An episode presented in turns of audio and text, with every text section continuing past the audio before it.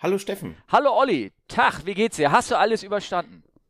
Ich habe alles überstanden. Ich bin auch wieder halbwegs ausgeschlafen. Ähm, genau, es ist äh, Come Fly With Us Folge 15. Ich wollte gerade sagen The Day After, aber es ist schon zwei Tage nach unserem äh, Treffen. Das ist nämlich äh, schon der Montagmorgen. Der 23. Hallo Leute. Genau, und falls ihr euch wundert, äh, entsprechend kratzig ist auch noch meine Stimme. Irgendwie habe ich mir so ein bisschen was eingefangen. Ja, ich versuche mich wenig zu räuspern oder Steffen darf alles rausschneiden. Ja, das kriege ich ja locker hin. Das ist überhaupt kein Problem. Wie geht's dir denn so? Was trägst du denn gerade für Klamotten? Ich habe kurze Hose an und du? Äh, ich nicht. Ähm, ja, ich, ich, äh, wir hatten eben schon drüber gesprochen. Hier regnet es echt Bindfäden. Und bei Steffen in Hamburg ist es wirklich mal richtig gut. So es ist selten, ne? Eigentlich dachte ich immer in Hamburg viel Regen. Ja, nee, wir haben das, den Regen haben wir immer ganz selten. Das ist nur, damit die ganzen Sukkuletten im Garten nicht auch noch verdursten. Das ist natürlich eigentlich, eigentlich ist das ein böses Thema, weil es ist echt furztrocken und den Regen, den wir gerne hätten, den du gerade hast, den, der kommt bestimmt zu uns auch noch und den hätten bei uns die Landwärter auch gerne. Also so ist es nicht. Ne? Ja, ja, hier sind sie alle ganz froh, aber alles in allem zu wenig. Auf, auf jeden Fall war das Wetter ja auch bei unserem Treffen perfekt und auch perfekt für Fotos machen. Es wurden sehr viele schöne Fotos gemacht, die ich gesehen habe. Das stimmt. Und ähm, der eine hat geschrieben, 2300 Raw Data Aufnahmen hat er gemacht. Wobei, also ich fand das ja sehr beeindruckend auf unserer ähm, Flughafentour. Das, ähm, das ist ja echt wie Maschinengewehr, wie dann immer geschossen wird. Ne?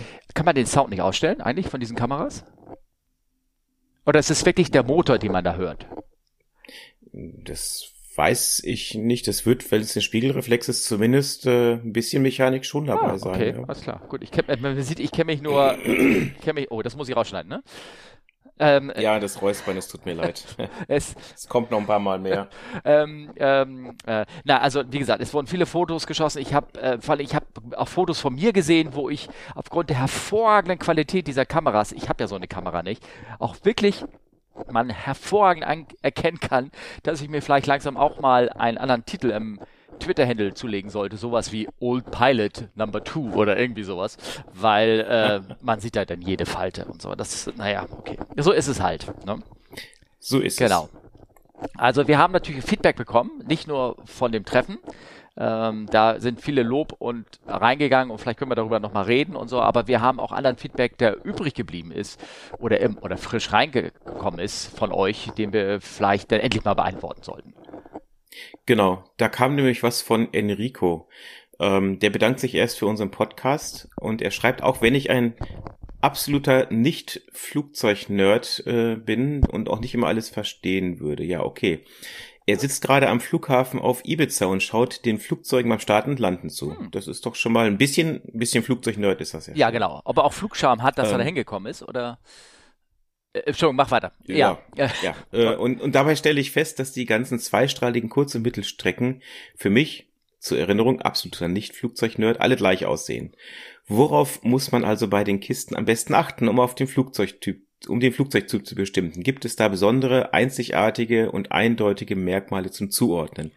Ja, in Wirklichkeit gibt es wie bei bei so Vögeln gibt es so ein Buch, wo dann drin steht Kra Kra Pieps Pieps und so klingt das Flugzeug. Nein. Es gibt das, es gibt den Guide für ähm, für Journalisten. Da ist alles, was ein Flugzeug ist und größer als ähm, und äh, kein Kolbenmotor hat oder ein Propeller, dann ist es alles ein Jumbo und das, Stimmt, genau. genau. Und das, was irgendwie aussieht, weil so spitze Dinge an den Tragflächen dran sind, das ist ein, ein, ein Fighter Pilot, F-16. Ne? Und da, wo Propeller dran sind, ist eine Cessna oder eine große Cessna. Siehst du, so einfach ist das, Enrico. Nein, also, ähm, ja, natürlich, die, die, die Flugzeuge haben irgendwie bestimmte Merkmale. Ähm, das sind halt so Details. Ähm, jetzt zugegebenermaßen zwischen allein die, die Airbusse untereinander alle zu unterscheiden, das ist schon manchmal schwierig. Manchmal sieht man es an den Flügelspitzen, die sogenannten Winglets oder Wingtips.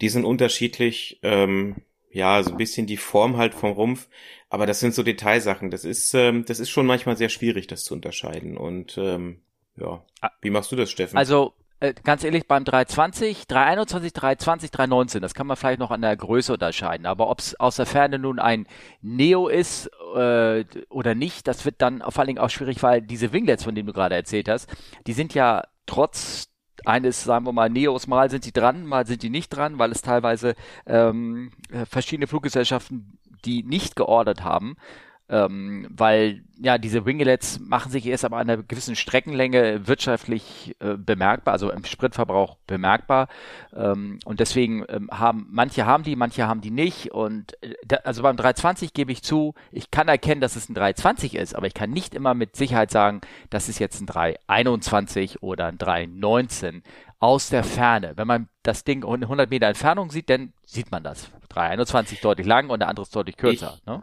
ich, ich dachte, Steffen, diese Winglets ist nur so designmäßig.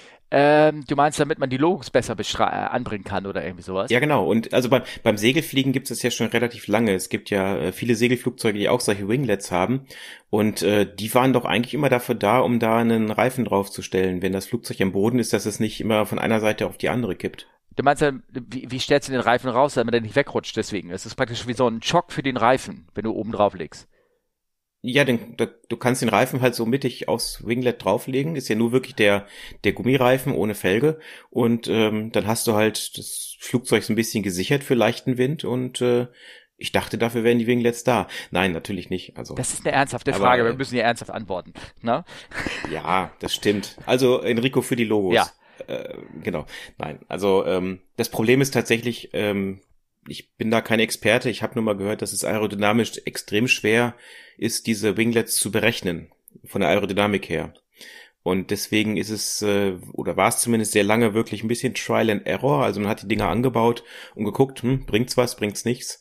Und daraus hat man halt so, ja, wahrscheinlich Schlüsse gezogen. Und deswegen ist so der Trend aktuell auch ähm, bei den modernen Flugzeugen, die ja keine Winglets mehr zu verbauen, sondern die Flächenspitzen so langsam hochzuziehen, so ein bisschen wie bei so einem Greifvogel. Das sieht sehr schön aus. 350 Dreamliner oder so, da ähm, das sieht mal sehr sehr eindrucksvoll aus, finde ich. Ja, genau. Also du kannst es ja sehen bei den, oh, jetzt sind wir natürlich bei den größeren Flugzeugen angelangt, also eine Dreamliner oder ein 350 oder auch die 747-800, wenn du da die Tragfläche anguckst, sie sind, haben, was, sie hatten 350 Winglets? Ich weiß es jetzt gar nicht.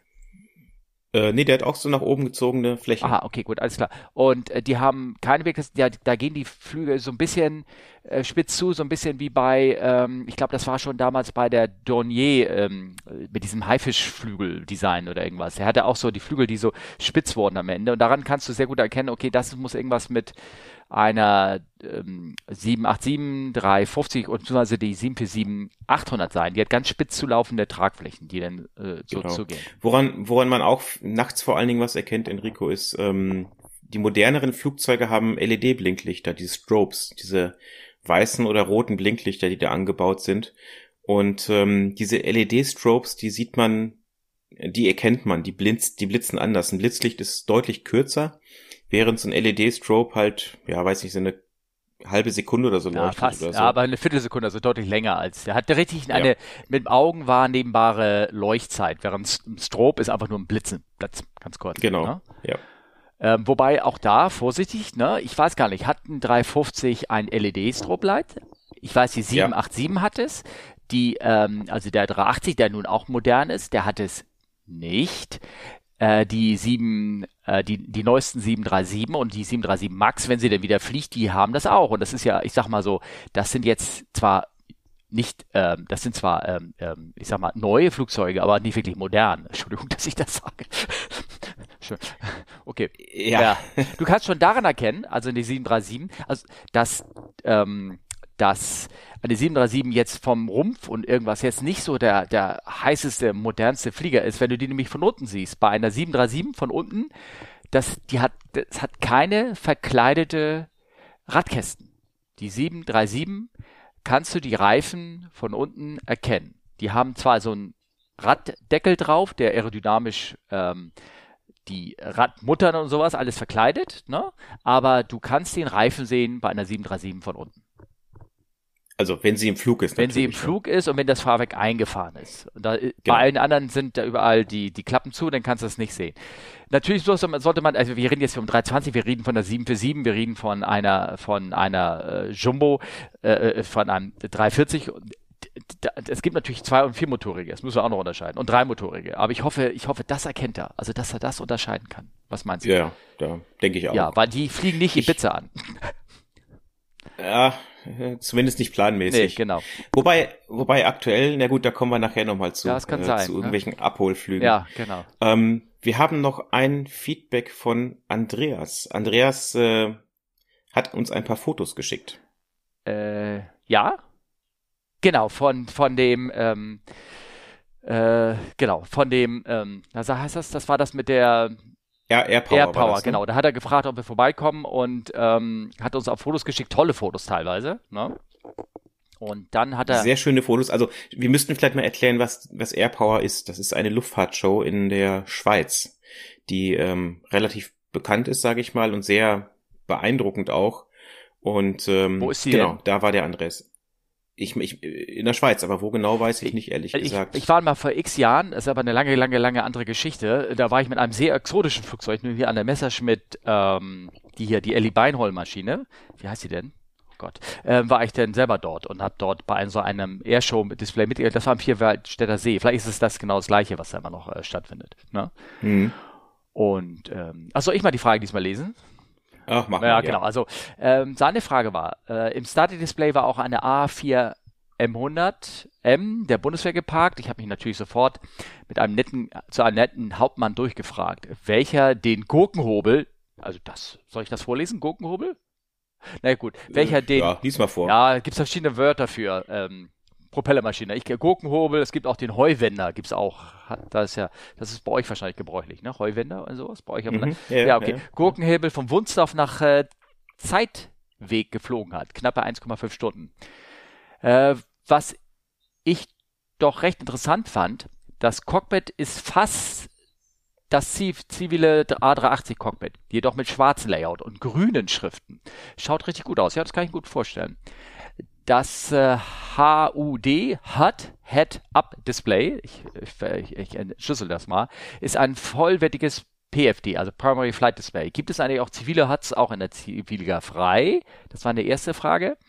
Äh, er fliegt er fliegt sich vom Flight Envelope und Controls wie ein A320, steht da, bisschen agiler und lässt sich in Normal Mode Advance aktivieren. Also dann kann er wahrscheinlich äh, gewisse Limits umgehen, nämlich 40 Grad Pitch kann er fliegen, 100, 120 Grad Bank und so, ja, so ein bisschen militärisch fliegen, ne?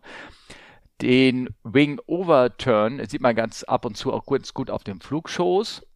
Und dann sagte er, ich wusste, dass der Takeoff beim A3M immer mit Toga durchgeführt und fragte, warum das denn sei.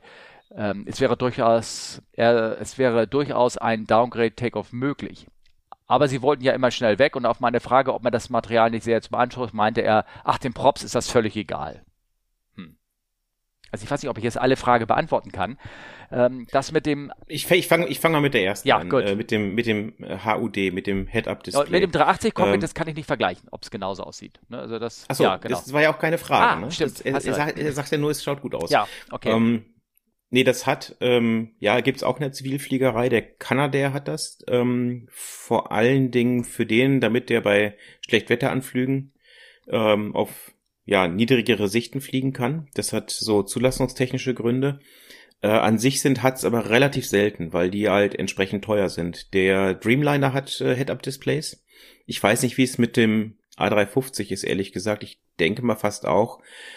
Ja, kommt gefühlt jetzt so langsam mehr in die, in die Zivilfliegerei, aber ja, im Normalfall braucht man es nicht. Also, ähm, ich sag mal, ein normales Flugzeug, wenn man jetzt einen 380 oder einen 777 nimmt, mit einem HUD auszurüsten, da hat man gar keinen Mehrwert. Also, ja, es sieht cool aus, aber das interessiert natürlich die ganzen äh, BWLer nicht. Ähm, also, ich wüsste jetzt nicht, was es für uns an Mehrwert bringen würde.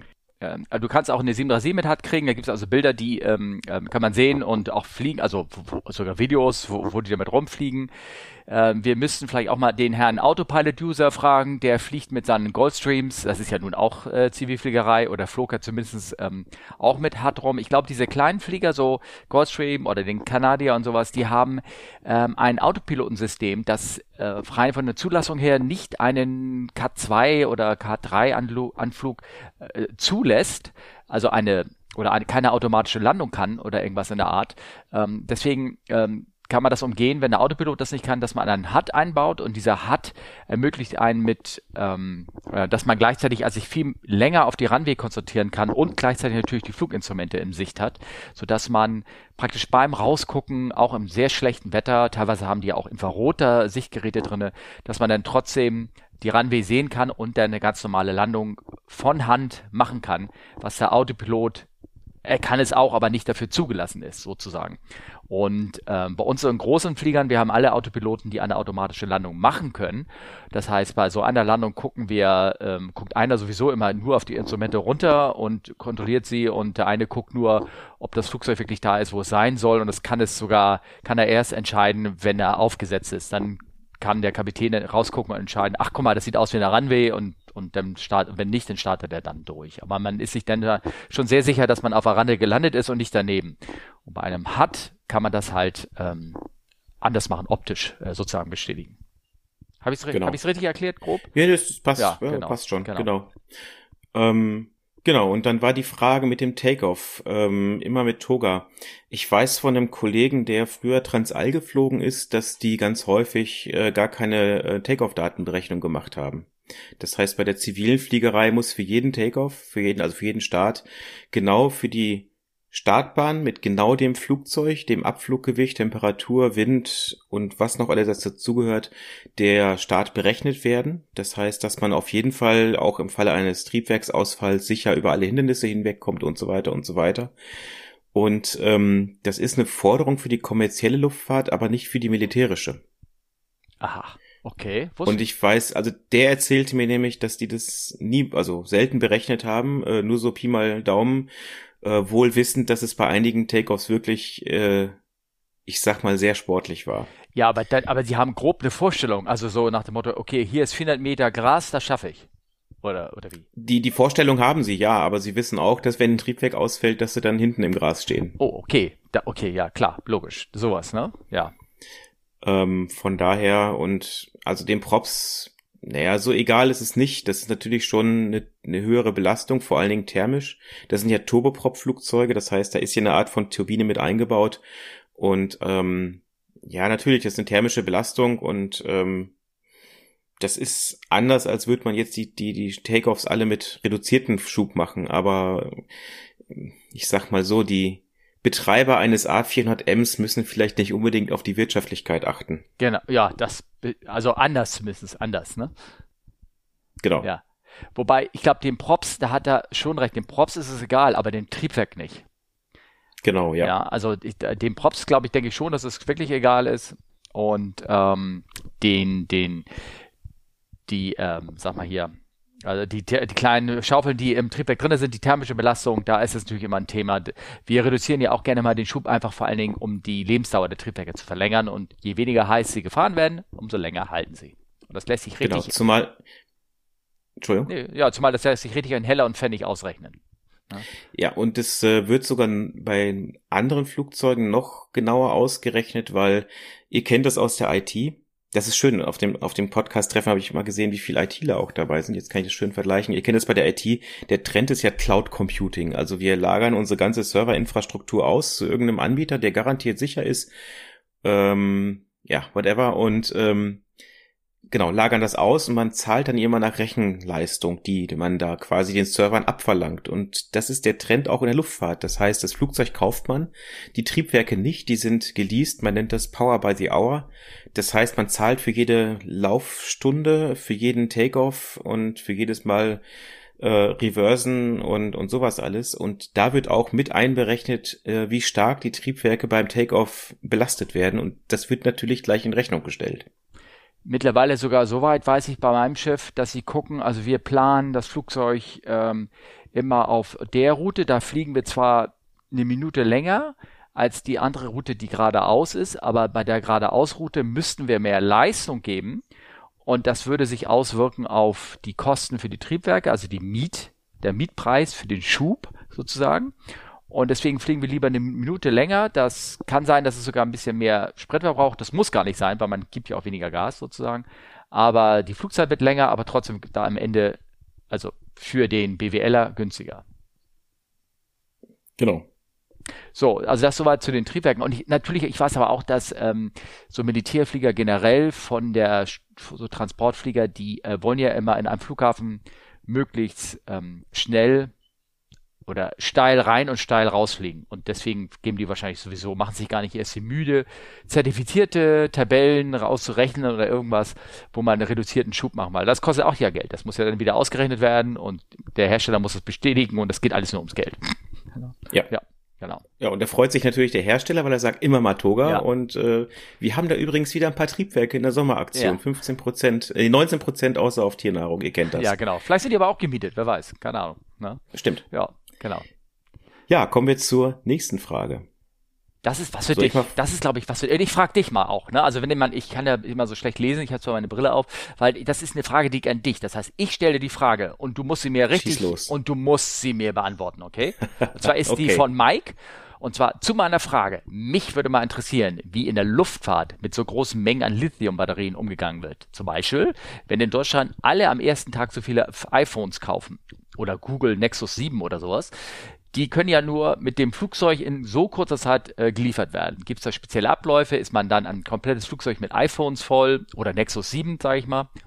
Entschuldigung, das, war das das Galaxy Nexus 7, was immer? Äh, wird die Menge an äh, Telefonen auch auf Passagierflugzeugen verteilt? Dürfen so große Mengen an Batterien überhaupt in einem Flugzeug transportiert werden, etc.? Da, da, ganz ehrlich, die Frage interessiert mich auch. Das äh, mit dem Lithium-Batterien, ja, das ist so eine Sache. Ähm, vielleicht zu der Historie. Es gab mal einen Flug von UPS aus Dubai raus. Die hatten auch äh, Lithium-Batterien geladen, sehr viele. Und da hat sich ziemlich genau bei Break Release, also beim, direkt beim Start, hat sich halt eine Batterie entzündet.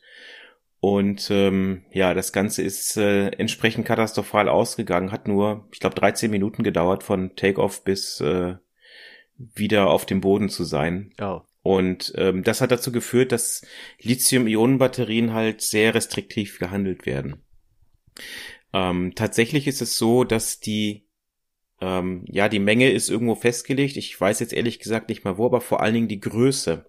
Das heißt, ab einer bestimmten Größe dürfen Lithium-Ionen-Batterien nicht mehr transportiert werden. Es sei denn, es gibt so ganz wenige Sonderfälle mit so Spezialgenehmigungen, Stichwort, ähm, es gibt ja im Stuttgarter Raum einen Autohersteller, der so auch getunte Varianten rausbringt und da wird ja mittlerweile statt einer normalen Autobatterie eine Lithium-Ionen-Batterie als Starterbatterie eingebaut, da die ja leichter, kleiner ist und so weiter.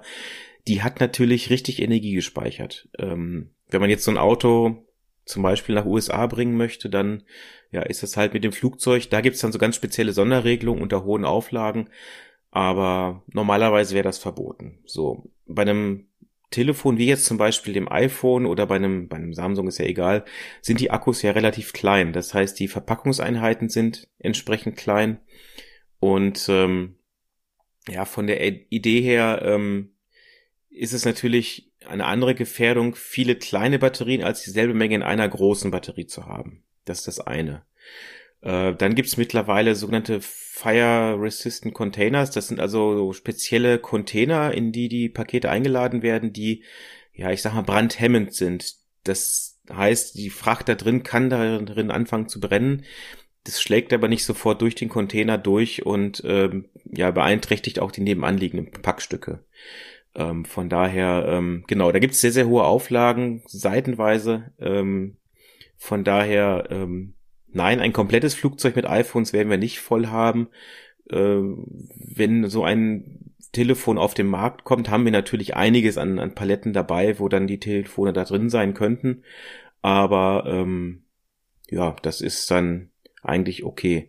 Ähm, interessanterweise, ähm, ich hatte mich vor Jahren mal erkundigt, einfach aus privatem Interesse, ähm, hatte ich mich gefragt, naja, wie ist denn das, wenn man diese Lithium-Ionen-Batterien, wenn man die nicht einfach vor dem Flug entlädt das wäre auch meine Frage. wieder auflädt. Das wäre meine Frage gewesen, genau. Ne? Ähm, damals, damals hat man das tatsächlich nicht beachtet. Ich weiß nicht, wie es mittlerweile ist, aber ähm, ja, keine Ahnung. Tiefenentladen ist natürlich schädlich für die Batterien, das ist richtig, aber ja, also, keine Ahnung, wie es mittlerweile ist, ehrlich gesagt. Also ich weiß, dass ja die, ähm, die Batterie als solches, die brennt ja ähm, chemisch ab. Es ist ja nicht, dass da ein äh, Strom jetzt sozusagen ähm, da jetzt, äh, also ich glaube, ich glaube, die Hitze, die so eine Batterie entwickelt, ist unabhängig, ob sie geladen ist oder nicht, aber ich glaube, der Ablauf, dass sie eventuell durchbrennt dann, ne? also wenn da eine kleine Schaden ist, ich glaube, der ist bei einer geladenen Batterie stärker. Ne?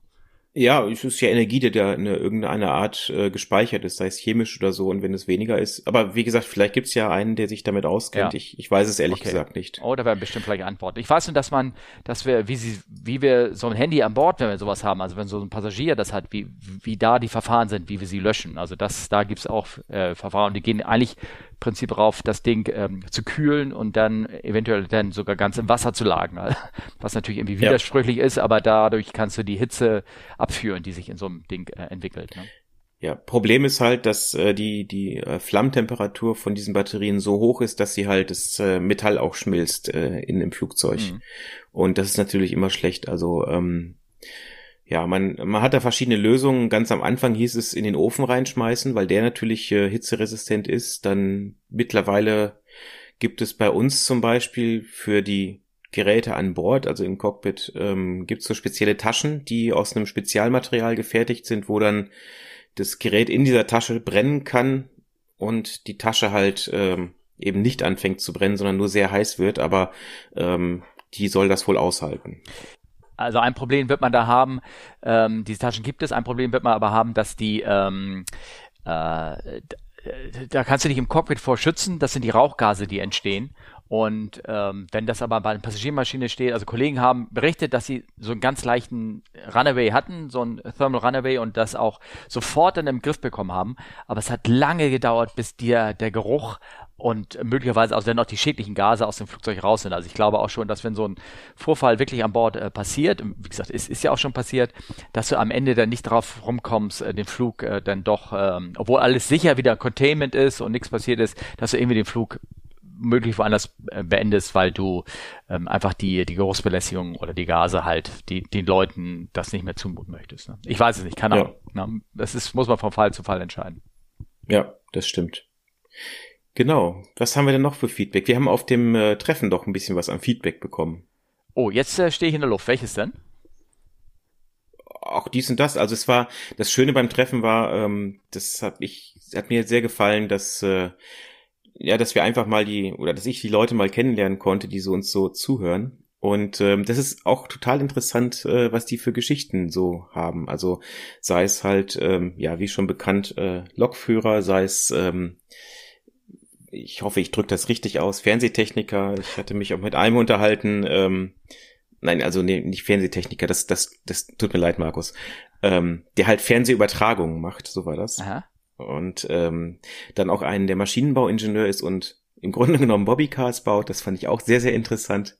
Ist auch ein sehr schönes Gespräch. Oder ähm, ja, eine, die ähm, eine, eine, ja, muss man sagen, eine Freundin eines Hörers, äh, die in Bereich Immobilienvermietung ist. Und das ist sehr interessant, einfach mal so ein bisschen über den Tellerrand zu schauen, äh, weil man ja doch nicht immer mit dann solchen Leuten in Kontakt kommt. Und ja, es hat mir sehr gefallen. Und äh, da gab es natürlich auch Feedback ähm, und ja, war ich sehr dankbar drüber. Genau, vielleicht, vielleicht, wenn du da konkret noch eine Frage hast, vielleicht müssen wir die nochmal separat aufschreiben und dann irgendwie vielleicht hier, äh, also für die nächste Sendung vielleicht aufbereiten oder irgendwie sowas.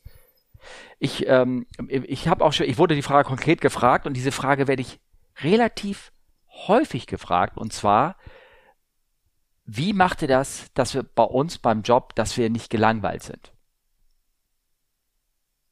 Ja, jetzt bist du schweigsam, hm. ne? Äh, ja entweder, also du bist ja aus, du kannst aus dem Grund sein, dass du da, äh, der Grund, dass du jetzt so schweigsam ist, dass du keine Ahnung hast, dass du, ähm, wie, wie, du das Problem bekämpfst oder dass du das nicht als Problem ansiehst.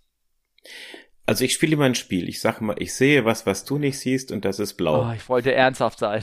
Ja, und der andere sagt, ich sehe was, was du nicht siehst. Das ist, das ist aber Monty Python. Ich glaube, wir sollten mal den Sketch, ähm, den, kennst du den Monty Python? ja. ja, ja, ja, den sollten wir, glaube ich, mal damit reintun. Ja? Das, äh, ja, genau, ich, der ich, kann mal in die Show Notes genau. rein. Also ich, ich weiß, ich weiß noch genau, wer mich das gefragt hat. Ich weiß auch, äh, wie ich jetzt, äh, in welcher Sprache ich antworten müsste, um ihm da diese, diese Antwort zu stellen, äh, die Frage dazu geben. Ähm, aber ähm, ich, ich habe auch versucht zu, zu erklären, also ich bin möglicherweise vielleicht mal müde oder erschöpft oder irgendwas. Aber dieses Konzept, ich langweilige mich an Bord.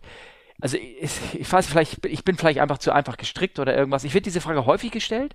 Letztens eine hat mir das gestellt, die, die arbeitete, als ich sie gefragt habe, was machst du denn? Bitte nicht langweilig? Da habe ich Gegenfrage gemacht, was machst du denn? Also ich bin äh, Haupt, ich bin Hauptkrankenschwester in einer Notfallklinik auf Intensivstation im Krankenhaus. Und ich so, ja und?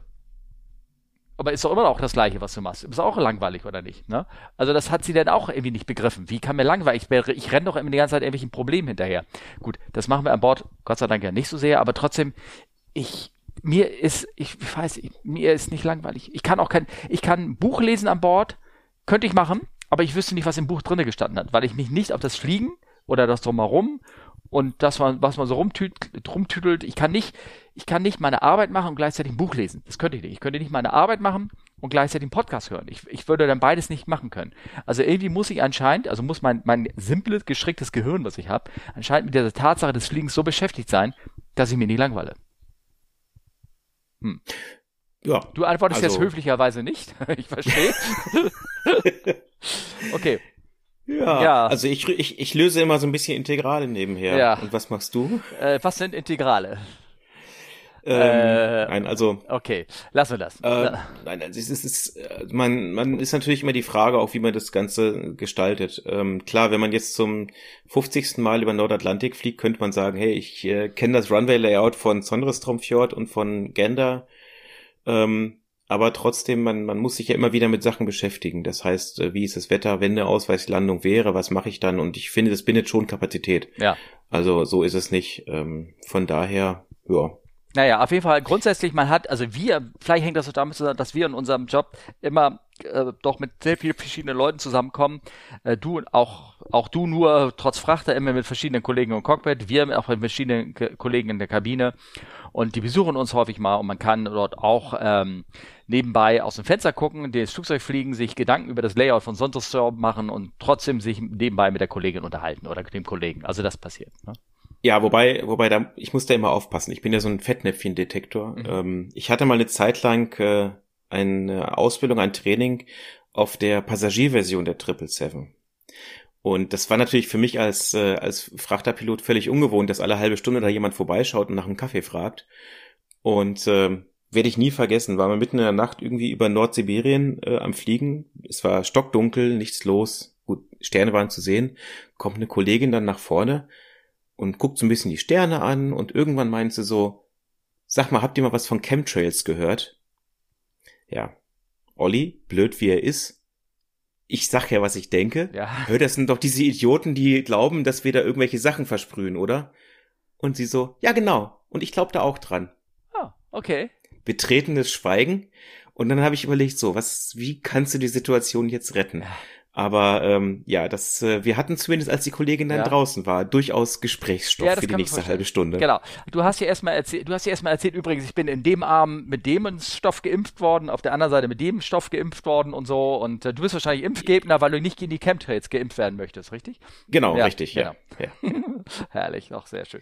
Ja, kann man nichts gegen machen. Also sowas. Das nee. ist ja unglaublich. Allem die Arbeit da drin, ich fass mich wieder. Ist, Okay. Ja, ja. gut. Hast du denn noch äh, Feedback zu unserem Streff Treffen, Steffen? Äh, ähm, äh, ja, ich hätte, habt ihr eigentlich jeder eure Rechnung bezahlt? Frage ich mal so. Also ganz doof. Vielleicht muss einer mal noch mal ganz kurz in sich gehen, weil da blieb so ein kleiner Betrag noch offen äh, abends dann und ähm, den habe ich natürlich selbstverständlich beglichen, weil ich möchte ja nicht verhaftet werden, wenn ich da rausgehe. Aber vielleicht kann einer noch mal überlegen, ob er dann wirklich äh, seine Rechnung komplett angegeben hat und vielleicht der ein oder andere Nahrungsmittel beim Rausgehen da vergessen hat. Wäre ganz schön, dann könnt ihr mich einfach nur ganz kurz anpingen. Ich bin auch nicht böse, weil ich wusste auch nicht mehr so richtig, was ich an dem Abend alles gemacht, getan oder gegessen hatte. Ich hatte nämlich alles, was ich gegessen und getrunken hatte, ich hatte mir das schon während der des, des Bestellens aufgeschrieben, damit ich das nachher nicht vergesse. Okay. Ich hoffe, du hast es, du hast es dann am Abend noch gelöscht und äh, am nächsten Tag nicht gedacht. Ja. Uh. Ja, nee, nee, nee, alles gut. Ich habe das, äh, ich habe das alles richtig. War ja, äh, nee, ich habe auch, nee, ich, ich habe da, ich habe auch nur einen kleinen Apfelwein getrunken, nur einen kleinen. Ah, ja, ja genau, perfekt. Ja. Ähm, ja, apropos Apfelwein und Kaffee. Ja, ja. Schieß los. Schieß los. Nee, es ist eine Frage von, ein, von Traktion 100, den haben wir ja auch kennengelernt. Ne? Ja, genau. Ähm, und zwar, der hat uns auf eine Neuigkeit in der Luftfahrt hingewiesen. Ähm, ich, wir haben den Link mit da reingetan. Ich, äh, ähm, ähm, ich kann den jetzt nicht zitieren, weil ich jetzt nicht aufrufen möchte, sonst müsste ich mal die ganze Zeit klicken. Ähm, ich klicke schon. Ja, ne? ich weiß. Viel Spaß beim Rausschneiden. Und äh, genau, und ähm, also da steht drin, dass ein äh, welche Gesellschaft war? Du mal, du hast es ja schon, du hast geklickt. Ja, ich, äh, ich, ich lese mal vor. Synopsis, also die Zusammenfassung. Coffee was built on the Commander's Audio Control Panel. This resulted in failure of his ACP and later the ACP on the co-pilot sides. During the failures, the ACP became very hot and produced an electrical burning smell and smoke. The commander decided to divert to Shannon, Republic of Ireland. The failure of the two ACPs caused significant communication difficulty for the flight crew. Ja, also ich wäre auch nach Shannon gegangen. Ich kenne in Limerick echt einen guten Pub. Okay. Und da kann man auch mit, mit, mit, mit zwei Fingern die Bier bestellen, meinst du, ne? Ja, ja da braucht genau. man nicht reden. genau. Okay. Ja, das ist natürlich ärgerlich. Ja. Ähm, tja, was sagst du dazu? Also Kaffee habe ich da auch noch keinen drüber gekippt. Es ich weiß, ich, also dieser Fall, der ist natürlich für uns auch neu. Ich kann aber ähm, ein, äh, einen Fall auch äh, zitieren, den muss ich mal raussuchen. Den, ähm, da kann sich jeder den nochmal nachlesen. Ich zitiere mal jetzt aus dem Kopf heraus. Und zwar ist da folgendes passiert. Da ist auch ein Kaffee rübergekippt und das ist nichts sofort passiert, aber es ist, ähm, er hat sich, weil in dem Kaffee war Zucker drinne und dieser Zucker ist dann langsam aus kristallisiert, als die Flüssigkeit sich langsam sozusagen zurückgezogen hat oder verdampft ist, dann blieb der Zucker über und dieser Zucker war ab einem bestimmten äh, Zustand war der leitfähig und hat gewisse Brücken dann auf der Platine geschlossen. Und, mhm. und äh, ja, genau, also Strombrücken hergestellt. Und das waren auch nicht immer, aber manchmal oder irgendwas. Und dadurch gab es dann äh, Funkausfall oder da wurde die Frequenz nicht richtig gerastet oder irgendwas in der Art. Und dann ähm, irgendwann war es halt so schlimm, dass die dann gar nicht mehr irgendwie funken konnten mit dem Funkgerät. Und ähm, und es gab dann auch, ich weiß nicht, ob es dann heiß wurde, es gab dann auch Feuergefahr oder irgendwas, so ein bisschen vielleicht, was, was hier auch die, äh, der Fall war, so dass dann, ähm, ja, das ist also nochmal für uns als Hinweis war, also Leute, passt auf, wie ihr den Kaffee anreicht. Ja, also ich kann das aus eigener Erfahrung sagen. Ich habe an meinem ersten Arbeitstag bei einer neuen Firma äh, beinahe auch das Center Pedestral eines Flugzeuges äh, in Mitleidenschaft gezogen, weil ich da versehentlich eine Cola-Dose draufgeschmissen habe. Hm, okay.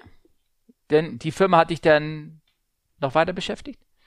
Ja, aber ich habe echt Angst. Nein, also man, man, man will echt im Boden versorgen, äh, versinken. Ich habe, ich, ich, ich schwöre dir, Steffen, jedes Mal gebe ich normalerweise Getränke von außen am Fenster lang. Das sollten wir sagen. Das sollten wir sagen, dass, wir, dass das ein Verfahren ist, ne? Eigentlich jedes Mal, nur dieses eine Mal nicht. Und genau in dem Moment rutscht mir diese blöde Dose runter und knallt genau auf die Kante von der MCDU, reißt auf und naja, eine Cola-Dose, die sowieso unter Druck steht in der Kabinenhöhe von knapp 2500 Fuß, könnte ich vorstellen, was da abgegangen ist. Ja, ja. Und lustigerweise in diesem Bericht, äh, den der Traktion 100 hier uns geschickt hat, steht das dann auch sehr schön im Airbus Flight Crew Techniques Manual. Ja. Ähm, ich will es jetzt nicht mit dem passenden Akzent lesen, es ist so eigentlich auch schön. Airbus highly recommends that the flight crew put and store all objects in their dedicated area in the cockpit. Cups in the cup holders. Ja. Das ist eine Neuigkeit. Ja, Komisch, ne? Die benutzt du nie, ja. ne? Du stellst das immer auf dem Center Pistol ab, ne? ja.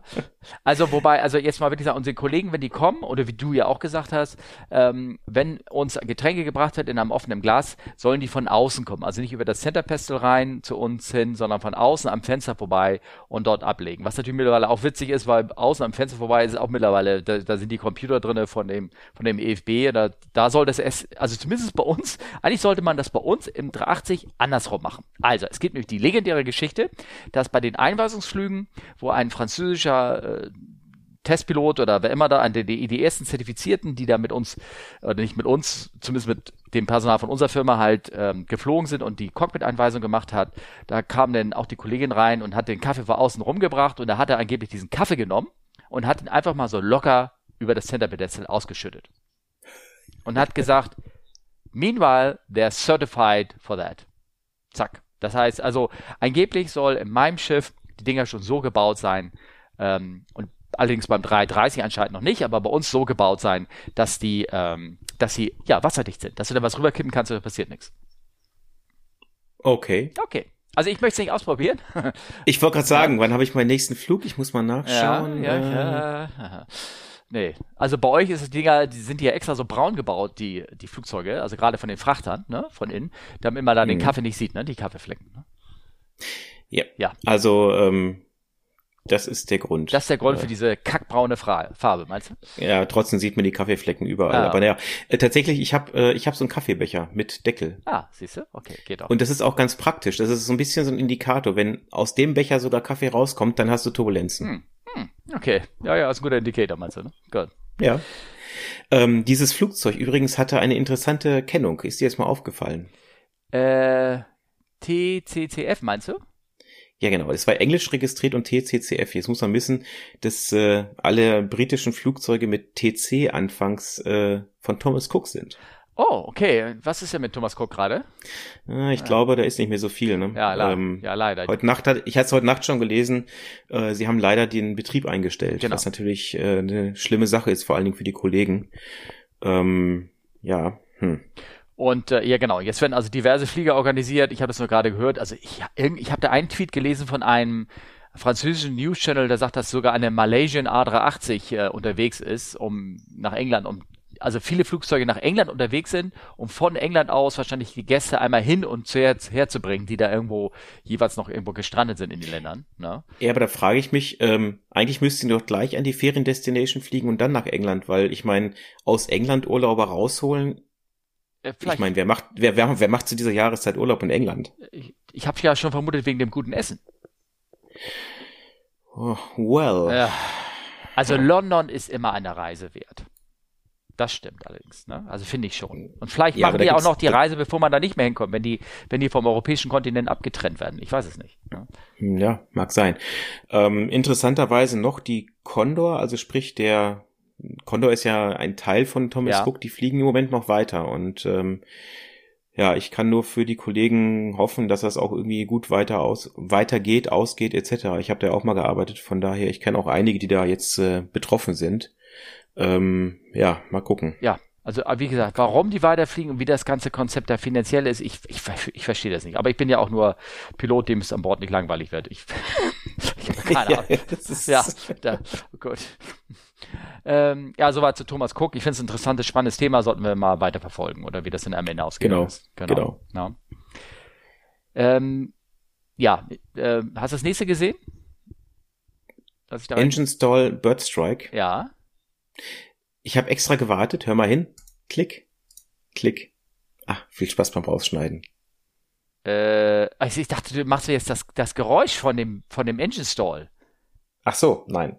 Ich dachte, das höre ich jetzt. Bom, bom, bom, wie das da rumknallt oder nee, irgendwie sowas. Aber ähm, ja, das ist sehr, sehr eindrucksvoll, das stimmt schon, ja. Genau. Also ich habe das damit reingestellt, um so ein bisschen, falls es Fragen zu einem Engine Stall gibt, was das ist, was es bedeutet oder ähm, wieso das auftritt und wieso das gerne mal beim Bird Strike auftritt und äh, was wir dagegen machen oder sowas, wurde, wurde, äh, dachte ich mir, könnte man so da im Raum stellen. Was machst du denn mit deinem Triebwerk stalled? Woran erkennst du es? Man hört es. Also das ist sehr schön äh, an, dem, an dem Video auch zu sehen. Äh, das, das wummert richtig gut. Also das, ähm, ich hatte das noch nie in echt. Man trainiert das im Simulator. Gut, wie realistisch das ist, kann ich nicht beurteilen. Aber dem Video nach scheinbar schon sehr. Man sieht es auch an den Instrumenten. Ja, und dann, äh, gut, bei uns ist es so, wir ziehen erstmal die Leistung des Triebwerkes auf Leerlauf und gucken, ob es damit besser wird. Und wenn es bis dahin dann auch nicht besser wird, dann schalten wir es halt ab. Ja, genau.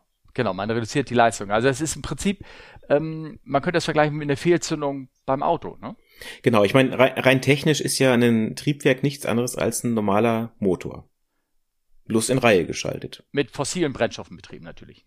Äh, klar, ja, also ich meine, ja. ja. ist halt ansaugen, verdichten, verbrennen, ausstoßen. Genau. Das ist bloß äh, bei einem Triebwerk in Reihe und wenn es da halt Fehlzündungen gibt, dann ja, das ist das wie mit einem normalen Motor, das ist halt doof. Also einmal für den Motor und äh, auch natürlich für die Leistung. Genau.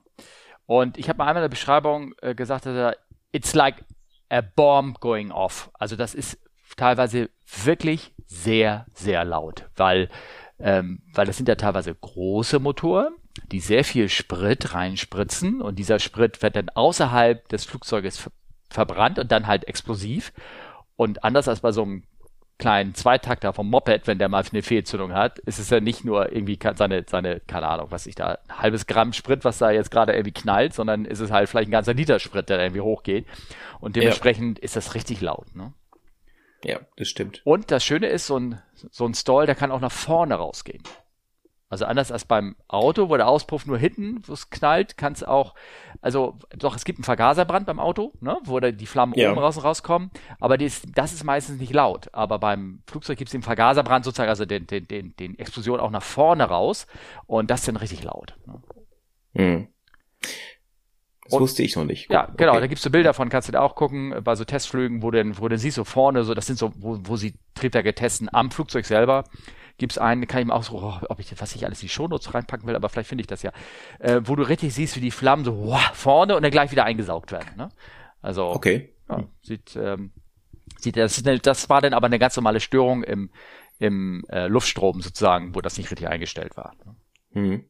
Um, naja gut, ich meine, vom, vom Cockpit aus sieht man das Triebwerk ja nicht. Das ist ja das äh, Problem. Ich weiß nicht, siehst, siehst du irgendwas, äh, wenn du nach hinten guckst im Cockpit? Ähm, ich, nein, ich sehe nicht mal die Flügelspitze, gar nichts. Ne? Ich muss an das hintere Fenster gehen und also aufstehen sozusagen und dann richtig rausgucken und dann sehe ich Spitze und vom, vom Flügel und so ein bisschen vom Triebwerksrand, aber nicht die Triebwerke selber, nein. Ah, okay. Ja, bei uns ist es, du siehst halt nur so ganz bisschen Flügelspitze, egal. Aber da musste ich wirklich ganz anders an die Scheibe drücken, damit du überhaupt was siehst. Ja, also von klar. daher, ja. Ja, ja. genau. Ähm, und ähm, ja, und die, wie du schon sagst, die, die Maßnahme ist die Leistung reduzieren. Ne? Dann ähm, das war ein beliebtes Training im Simulator auch, äh, äh, fliegst rein, also in einen Vogelschwarm, startest durch und beide Triebwerke haben, kriegen Triebwerks, kriegen also hier diesen Stall ab und das rums und knallt und die Triebwerke liefern keinen Schub mehr und du kommst nicht vom Boden weg und du wirst immer langsamer und entgegen zu aller äh, äh, Not und Reflexion die machen oder Reflexe, die man machen möchte, oh, ich möchte mehr Leistung. Nein, muss man die Leistung rausziehen, um wieder Leistung zu bekommen. Weil dann wird ja. diese Störung im Luftstrom aufgehoben. Ja. Hoffentlich, genau. also wenn, wenn der Schaden nicht zu groß war. So wie bei Solly zum Beispiel. Ja, genau. Aber bei, also in dem Fall, äh, der Link, der äh, zu dem Artikel mit dem Engine Stall, das war so eine kanadische Gans. Ja. Ähm, ich würde sagen, die, die killt fast jedes Triebwerk. Ja, da sind die, die, ja, die haben schon sehr viel, ne, genau. Ja. ja, so, so, so ist es halt. Aber ansonsten fliege ich sicher, also will ich nochmal sagen. Also jetzt keine Angst haben. no? Ja, sowieso. Das, das, das größte Schwierigkeit ist immer, und vielleicht weiß nicht, äh, ich würde langsam zum Ende kommen, es sei denn, du hast, ja, ja weil ja, ich habe es ja wieder gut. selber erlebt, die, die größte Schwierigkeit ist ja manchmal einfach nur zum Flugzeug hinzukommen. Du bist ja mit dem Auto weggekommen vom, vom Flughafen, von unserem Treffen, ne? Ähm, ja, also Motorrad, aber. Ach so, ja. ja, Motorrad. Warst du die ganze Strecke mit dem Motorrad gefahren? Äh, nee, nicht die, also das, nee. Also ich bin dann am nächsten Tag geflogen. Ah ja, stimmt, doch, doch, doch, du bist doch geflogen. Und wie, wie war das so? Bist du hin zum Flugzeug, was, also Sicherheitskontrolle und was drinnen, ne? Ja. Ja. Es war, also es für ein, äh, gut, es war Sonntagmorgen, es war, ich muss zugeben, echt schmerzhaft, so früh aufzustehen, aber dafür war es an der Sicherheitskontrolle noch schön leer, um, was war das, halb sieben oder so. Ah, okay, oh Gott. Ähm, ich äh, wollte ja um zwölf fliegen und war um fünf nach elf am Flughafen und ich habe gedacht, meine Fresse, mich trifft der Schlag. Die Schlangen von der Sicherheitskontrolle gingen in die Halle rein. Oh. In die Halle. Also äh, dieser Frankfurter Flughafen, ich weiß nicht, was der mit seiner Sicherheitskontrolle manchmal macht. Ich war also angepisst ohne Ende. Die hatten den Laden da wieder zugemacht aus irgendwelchen Gründen, wahrscheinlich, wenn sie Schichtwechsel hatten oder irgendwas. Und dieser Pufferspeicher mit diesen ganzen, ich sag mal, Disneyland-Warteschlangen, die da drin sind, ne? Mhm. Der, der war knackevoll, sodass die Leute sich schon in die Halle reingestaut hatten. Und ich rede jetzt hier von 100 Meter oder sowas, ne? Ja, ja, das ist schon einiges. Ja, ja. und das gleiche bei Terminal B auch. Und ich wusste nicht, wie ich zu meinem Flieger kommen sollte. Ich meine, ich habe dann irgendwie so einen Trick über hinten rum, Brust, also ich bin ins andere Terminal rübergelaufen, um dann dort den Eingang zu nehmen und intern dann zu gehen. Äh, also ich habe natürlich da eine halbe Stunde andere Zeit investiert, aber ich war am Ende dann zu meinem Flieger hin. Ich habe ja noch den Kollegen Ed Eraku, Ne? Ich glaube, das mhm. war der, der Filmemacher, ne? Oder wie heißt es? Ja, ja, mhm. genau. Äh, den habe ich, ähm, den habe ich ja noch in der Schlange getroffen und der hat mir gesagt, er hat eine Stunde gebraucht, da durchzukommen. Also ich hätte meinen Flieger nicht bekommen. Und das bringt Ui. mich zu einer Geschichte hin, die ich mal erlebt habe, wo ich in so einen internen Parkhaus-Shuttlebus am Hamburger Flughafen äh, gefahren bin. Und zwar ja. Kann man auch wieder Thomas Cook damit reinbringen, nämlich Chartergesellschaften. Also, ich war vom Parkhaus Mitarbeiterparkhaus unterwegs Richtung äh, Terminal, also Richtung meinem Flugzeug, fahre da drinnen, stehe natürlich in meiner Uniform, da springen an diesem Parkhaus für die Passagiere, springt so ein junges, nicht Pärchen, also zwei Mädels rein, total hektisch und total aufgelöst. Oh Gott, unser Flieger gleich, unser Flieger gleich, wo müssen wir aussteigen, müssen wir aussteigen? Also die hatten wahrscheinlich verschlafen oder irgendwas und wollten jetzt mhm. zu ihrem Flieger gehen. Unser Flieger geht in einer Viertelstunde Charter, Viertel, ist ein Charterflug, ne?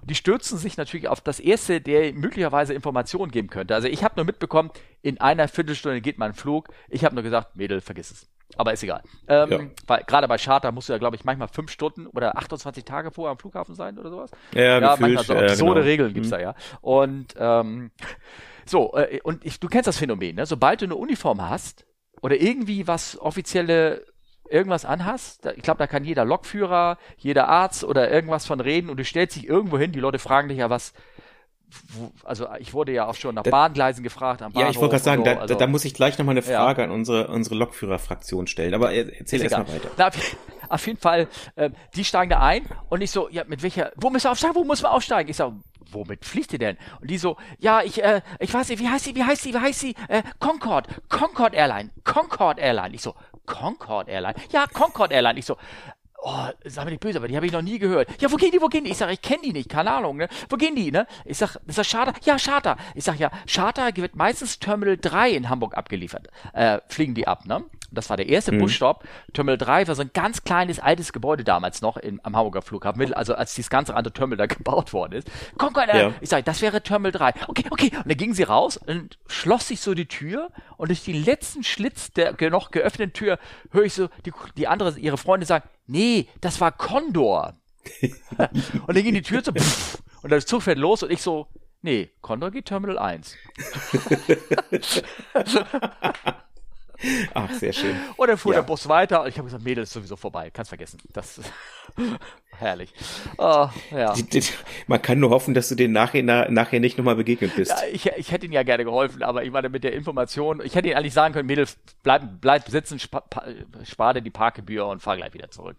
Ne? Also, also ähm, ich bin, ich bin oft mit der Bahn auch äh, schon zur Arbeit gefahren und ähm, das ist natürlich, wie du, wie du sagtest, man steht am Bahnsteig, man hat äh, natürlich einen Crew-Ausweis ähm, irgendwie am Jackett hängen, wo ganz klar steht Crew. Ja. Trotzdem kommen die Leute an, fährt der Zug auch da und dahin. Ja. Ja, aber du bist von der Bahncrew. Mittlerweile gibt's auch die ja, Bäcker-Crew und alles. Das, das, das wird sein. Und ich ja. habe echt überlegt zu sagen, nee, weiß ich, nach Buxtehude der Zug, der fährt heute ein Gleis 18, da hinten, ganz hinten am Bahnhof. Hast du es wirklich ja. schon gesagt? Nein. Nein. Also da bin ich dann doch, äh, aber ich, ich es, es juckt mir jedes, jedes Mal in den Fingern. Jetzt frage ich mich natürlich, wenn ein äh, Lokführer in einem Flughafenterminal in Uniform steht, werden die dann auch gefragt, an welchem Gate der Flug geht? Vielleicht sollten wir mal fragen, wer von den Lokführern fliegt mit dem Flugzeug zur Arbeit? ja, es ist. Okay. Oh. oh. wir sind jetzt gemein. Na gut. Ähm, ja, aber ich schätze mal, die Jungs können oder Mädels können genau das gleiche, gleiche genau den gleichen Quatsch erzählen. Also das definitiv. Ne? Wobei in, in der Bahn finde ich hat es immer einen Vorteil. Also die Leute haben dann immer irgendwie äh, Vorbehalte, sich auf den freien Platz neben einzusetzen. Und ich glaube, es liegt nicht an meinem Deo. Äh, aber ich wurde auch schon angemotzt von irgendwie so einem Buffy und der hat mich dann irgendwie, keine Ahnung, da anpöbeln wollte, weil ich ja Uniform hatte und dann wollte er meinen Beruf in, wir sind überhaupt und naja, ist egal. Also manchmal, es gibt viele Kollegen, die machen sich, ziehen sich eine Jacke über, wenn sie in Uniform fahren, um da, genau diesen ganzen Quatsch nämlich zu vermeiden. Ne? Ja, das genau. Stimmt. Also wie habt ihr eine andere Möglichkeit, uns Fragen zu stellen? Ne? Genau. Mit oder Uniform? Wie denn? Genau. Ihr müsst einfach den Twitter-Kanal äh, eurer, eurer Wahl nehmen und da folgende diesen Klammeraffen eingeben und frag CFWU eingeben. Charlie Foxtrot Whiskey Uniform heißt es. Mhm. Psst, psst, Sehr gut, Steffen. Psst, ich bin stolz. ich bin so dankbar, dass du das richtig aufgeschrieben hast. Danke. ja. Oder Fragen at Come Fly with Us und, äh, und dann werden wir eure Fragen beantworten, ob wir nur eine Uniform haben, anhaben oder nicht. Genau. In diesem Sinne würde ich sagen, habt noch eine schöne Woche nochmal vielen Dank für das tolle Treffen mit euch. Das war wirklich schön. Genau, und dann hören wir uns bald wieder. Auf Wiederhören. Tschö. Ich gehe mal in die Sonne. Bye bye. Haha, tschüss.